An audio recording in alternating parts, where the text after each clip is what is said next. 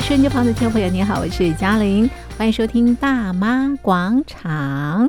好的，那么呃，今天在大妈广场节目当中呢，我们进行的是广场政治趴，来关心最近发生的新闻。我们要关心杭州亚运，也关心啊，这个大陆的国家主席习近平跑到这个浙江啊，推广枫桥经验，这是什么样的经验？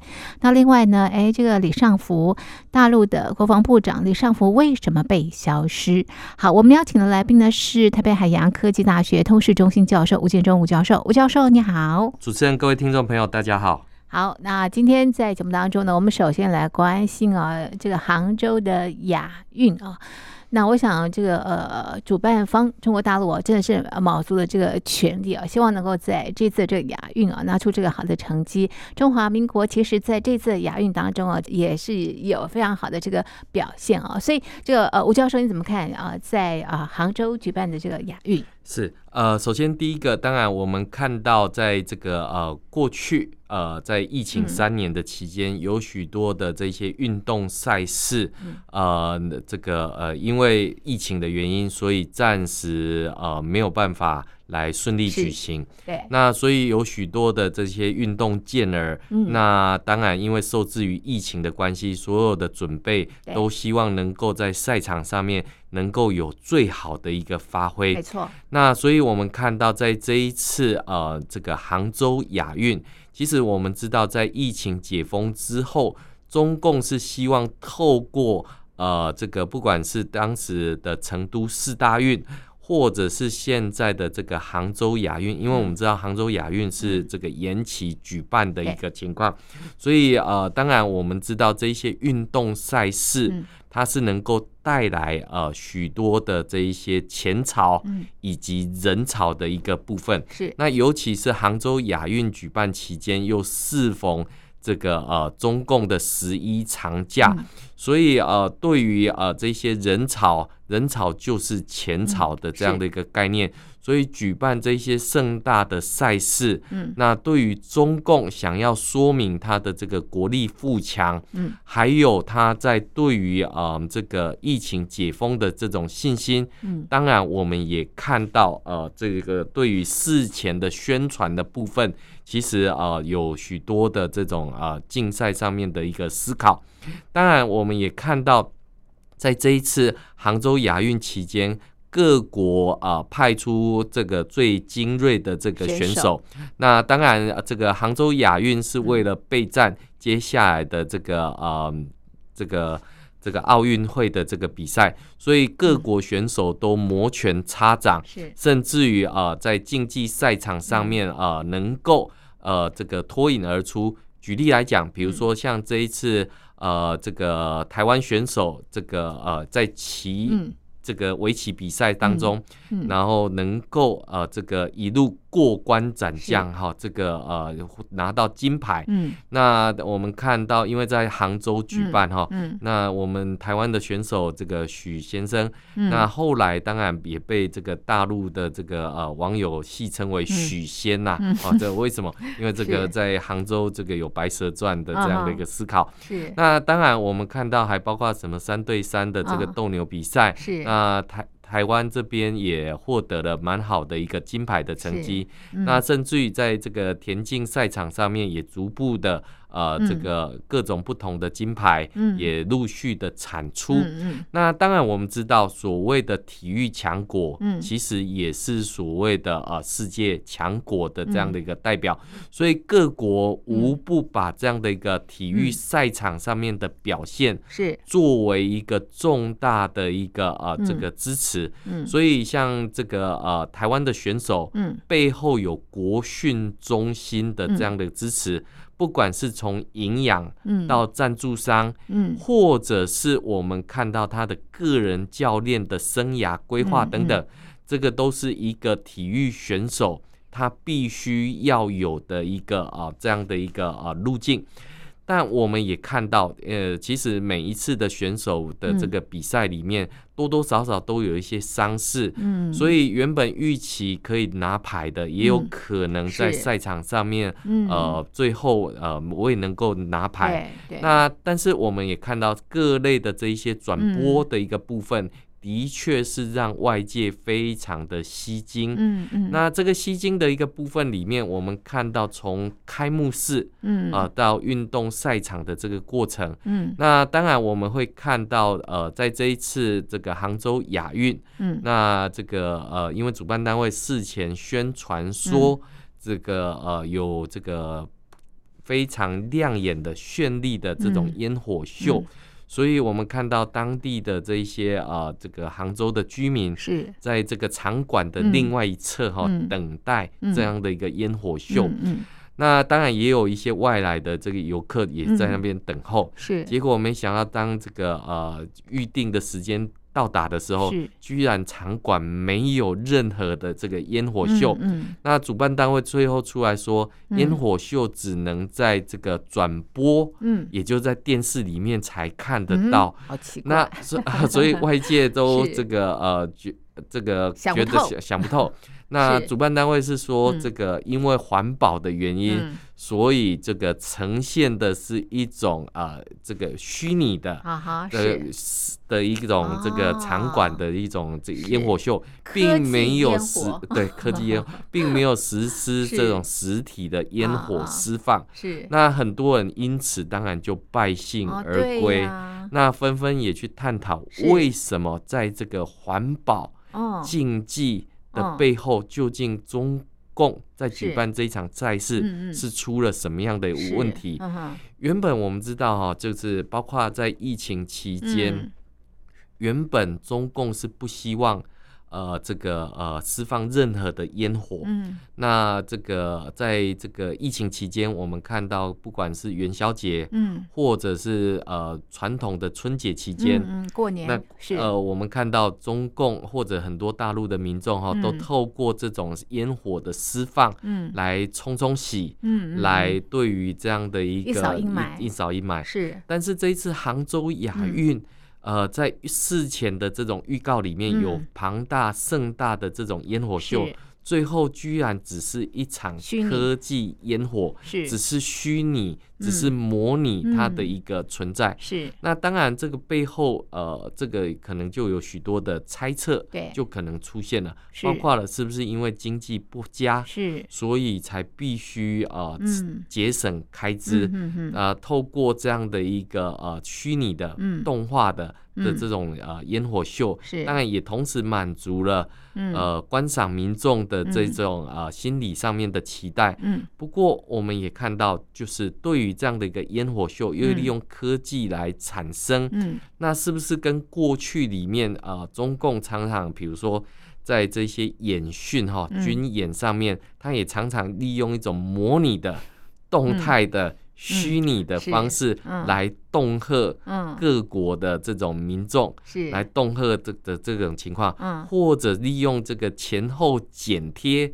的这种方式做成了影片，在网络上面啊这个播放。是。那当然一方面可以节省经费啦，是。二方面当然也可以看到他想要他想要的这种效果。是。所以呃，我们看到很多大陆的民众纷纷在网络上面表示啊，是是因为？中共哈，在这个各地方的军演过程当中，把这个烟火费用都也已经烧光了，所以主办单位只能这种用环保的形式哈，用动态虚拟的方式来这个模拟这样的一个呃动画的呃出现。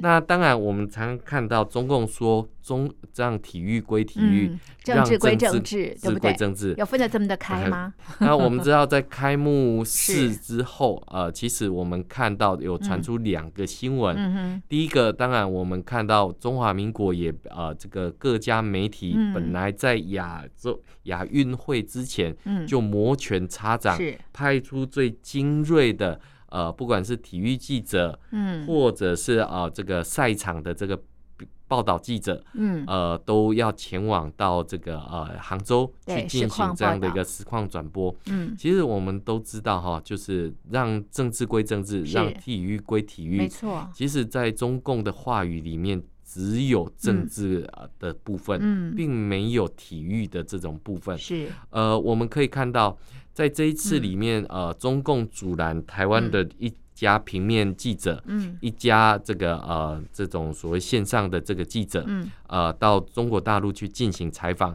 其实，在二零一零年的广州亚运的时候，嗯、其实中共也曾经阻拦过台湾的苹果日报记者到这个呃杭广州亚运去进行这样的一个采访。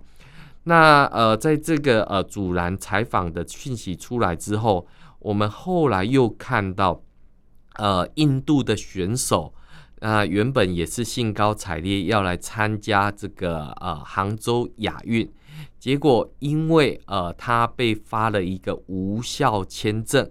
所以没有办法呃进入杭州，嗯、因为我们知道中印之间目前还有所谓的领土争议。没错，是。那过去其实中共常常就运用各种不同的体育赛事，嗯、然后来作为呃不管是呃软实力的展现，嗯，或者是呃迷惑。呃，外界的一个情况，比如说像过去里面中美之间的乒乓外交，嗯嗯，那其实就是一个呃，就是透过这种体育的交流，能够促进彼此的认识跟理解。嗯。哼，那当然在递出这种善意的橄榄枝里面，其实民主国家很少会去拒绝，嗯。啊这样的一个呃这样的一个提议。是，但是我们看到其背后的这个动作。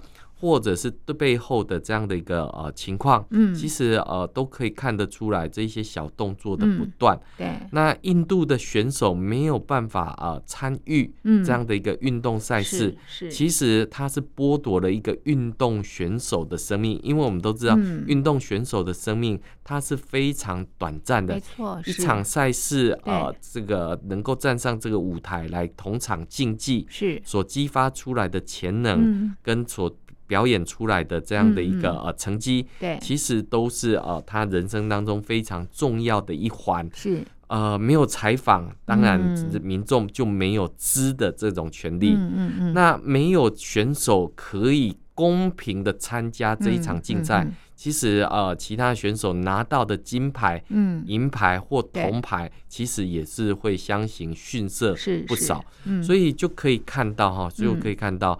呃，这个在赛场之外，嗯，比赛场之内不会有任何逊色之感，更多的较劲，更多的较劲。是。那当然，我们也看到，呃，对于这个杭州的市民哈，杭州的市民，那其实我们看到，在去年哈，因为为了要举办这一场的这个呃运动赛事，有很多的这些店家哈，因为他开的店家是在这个呃杭州的。呃，这个场馆旁，嗯，所以他们也非常的国际化，好、嗯，这个把它给这个店名都给英文化了。那英文化呢，我呃，我们知道有所谓的拼音的一个部分，啊是啊是啊，但是他们的拼音，哦、就是说中国大陆的这种拼音，那其实让外国选手反而看不懂 这一家店到底是在卖些什么的一个情况。嗯，所以我们看到后来又大费周章把这些英文的拼音，嗯。把它给拆除了，那这个其实就是扰民的一个情况。那没有一个完整配套的一个部分，嗯、因为我们知道，其实呃，对于。这种运动赛事，或者是像博览会的举办，嗯、其实就是一个城市外交非常好的一个、嗯、呃重点。对，那所以我们看到，当这个杭州的名片对。那被高举出来的时候，其实呃这是一种文化的一个交流的时间，是是也是一个互相认识彼此的时间。嗯嗯那把你最好的原始的这样的一个情况展现。出来，其实就是一种高度的民族自信，而不用特别去大费周章去改招牌啊。我们看到很多的网民，他就在这个呃网络上面流传他们家被改招牌的一个情况，改到自己都不认识自己家的这个产品 究竟是什么特色。特色。是，所以我们当然可以看到这个杭州亚运，对，这个是中共希望在疫情之后是。带来。人潮跟钱潮的一个过程，对，但是呃，从实际的赛场报道下来之后，其实呃，这一场的这个杭州亚运，嗯，其实带动的是中国大陆境内的这种人流的出现，但实际上面呃，境外的呃，不管是媒体之外。呃，对于一些运动赛事的啊、嗯。呃、这种观赏，嗯、有时候当然亲历其境会比较、嗯、呃这个好，但是实际上面这一次入境的旅客并不如中共所期待的这样的一个情况。嗯，那所以你就可以看到杭州亚运。那当然是热闹的展开，嗯，但是接下来这些场馆，嗯，要怎么去啊，再一次的这个运用。跟这个保存，对，还有维护整理的这个部分，是。这个恐怕会是。在现在中共经济雪上加霜的同时，没错，才必须要去考量的一个重点，因为我们知道，即使从两千零八年的这种呃北京奥运之后，不管是工人体育场、鸟巢、水立方，对。这些运动场馆，是。到最后都变成了，比如说。这个演唱会的这个使用，嗯，那维护营运的成本都越来越高的情况之下，那当然羊毛出在羊身上，最后还是出现在这些歌迷，嗯，出现在这一些啊粉丝的这个身上，嗯，所以有人讲这个呃，中共办完这一场体育赛事是一种薅羊毛的这种啊行为，嗯，但我们可以看到，就往前推，嗯，两千零八年之后。其实，呃，外界对于中共办这场体育赛事的时候，当时北京奥运举办的时候，嗯，大家觉得中共是不是要向全世界更加的开放，要融入国际上面的秩序？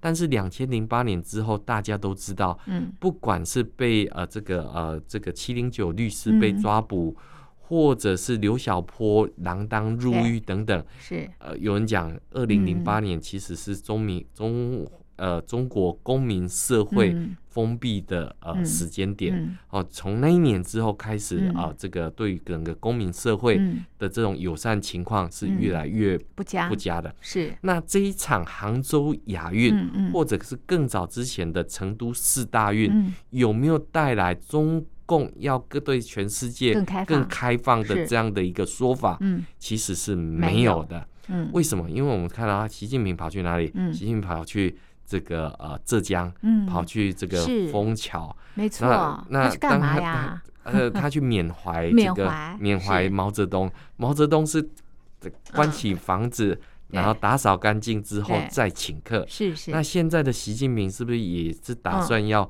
关起房子，呃，清扫干净之后再请客的这种思维，是。因为我们知道枫桥经验，今年六十年，今年六十年，是他去推枫桥经验，他强调的其实是呃一种阶级斗争的味道。那中共现在经济低迷，对，现在中共的这个政治出状况啊，不管是秦刚消失，或者是李尚福消失等等，魏凤和，那这些是不是阶级斗争的一个呃情况？还是说中共政治上面出了问题，所以必须要重提枫桥经验？所以我们看到哈，就是一方面他又在举办亚运。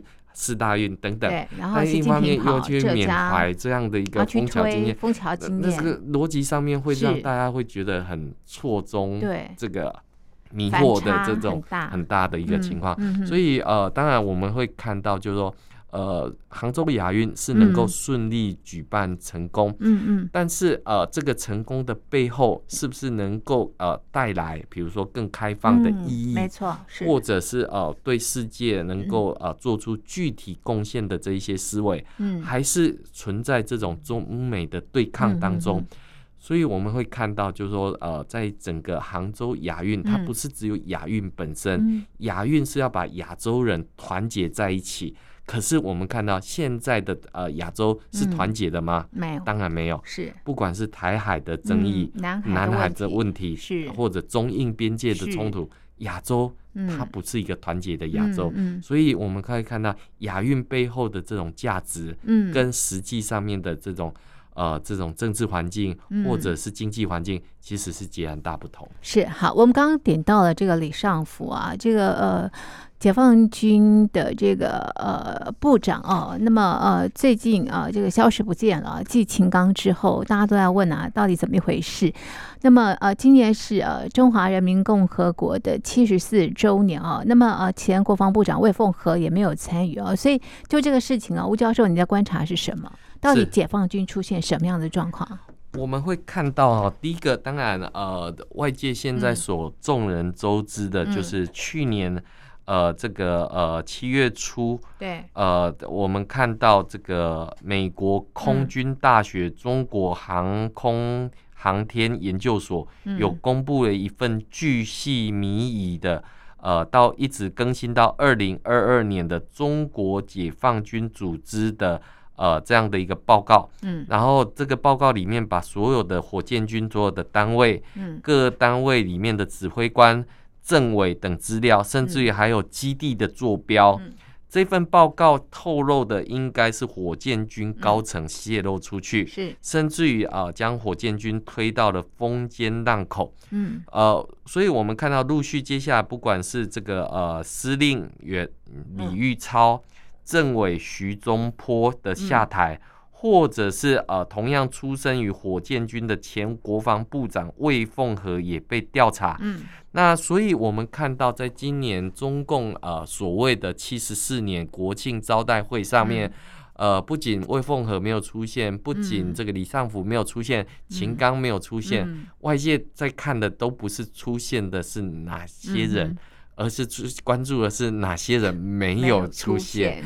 好，那所以我们看到，呃，不管是嗯呃，今年在这个呃，根据中日呃这个日本媒体的一个报道，嗯在这个呃北戴河会议上面斥责习近平的迟浩田。也出现在这个国庆招待会上。嗯嗯、那迟浩田是之前的这个中共的国防部长。嗯嗯、那所以你可以看到，在呃，就是到底哪些人出现，跟哪些人不出现。嗯、那第一个迟浩田的出现，当然呃，对于中共来讲，当然是要破除这个这个日本媒体的一个报道，说什么迟浩田斥责这个习近平的一个情况。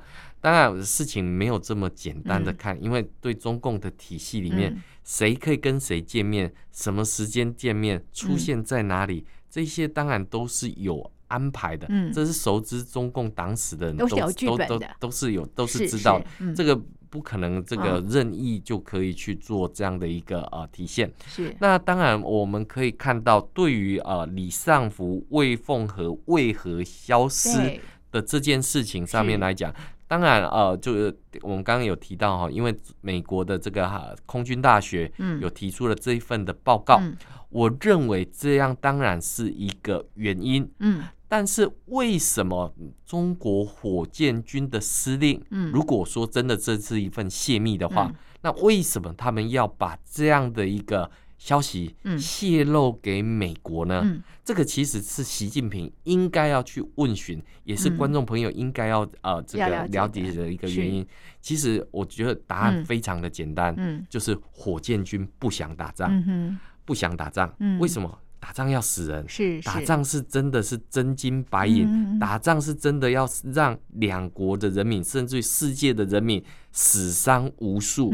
所以为了避战，为了止战，所以你就可以看到这一群解放军的后代，嗯、其实他们过去里面，呃，这个父辈他们打过这么多场的战役，嗯、其实都是惨胜，嗯、甚至于是落荒而逃。嗯、他们都知道打仗。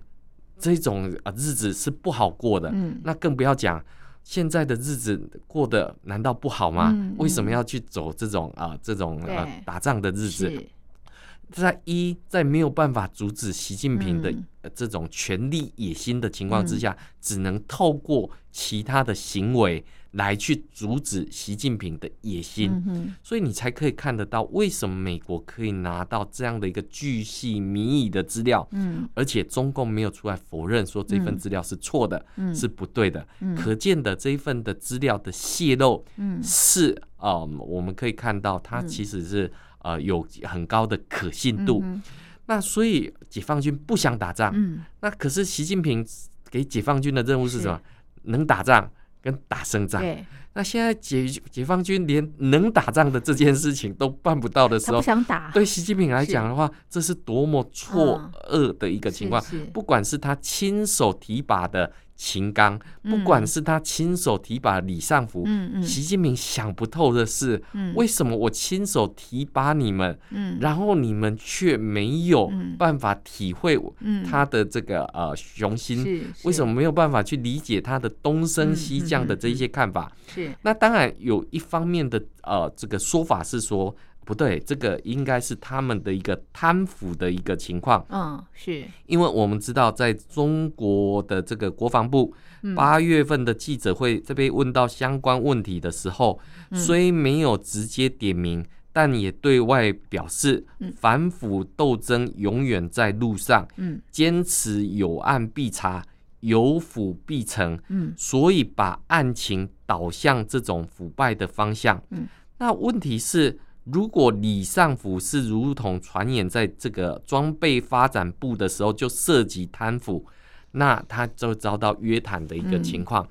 当然，呃，对于李尚福或者是呃这个呃秦刚等等，这些都是习近平啊亲自提拔起来的。他们也绝对知道习近平对于腐败是多么的啊，这个不能忍受，甚至用腐败来赢得这种政权的一个部分。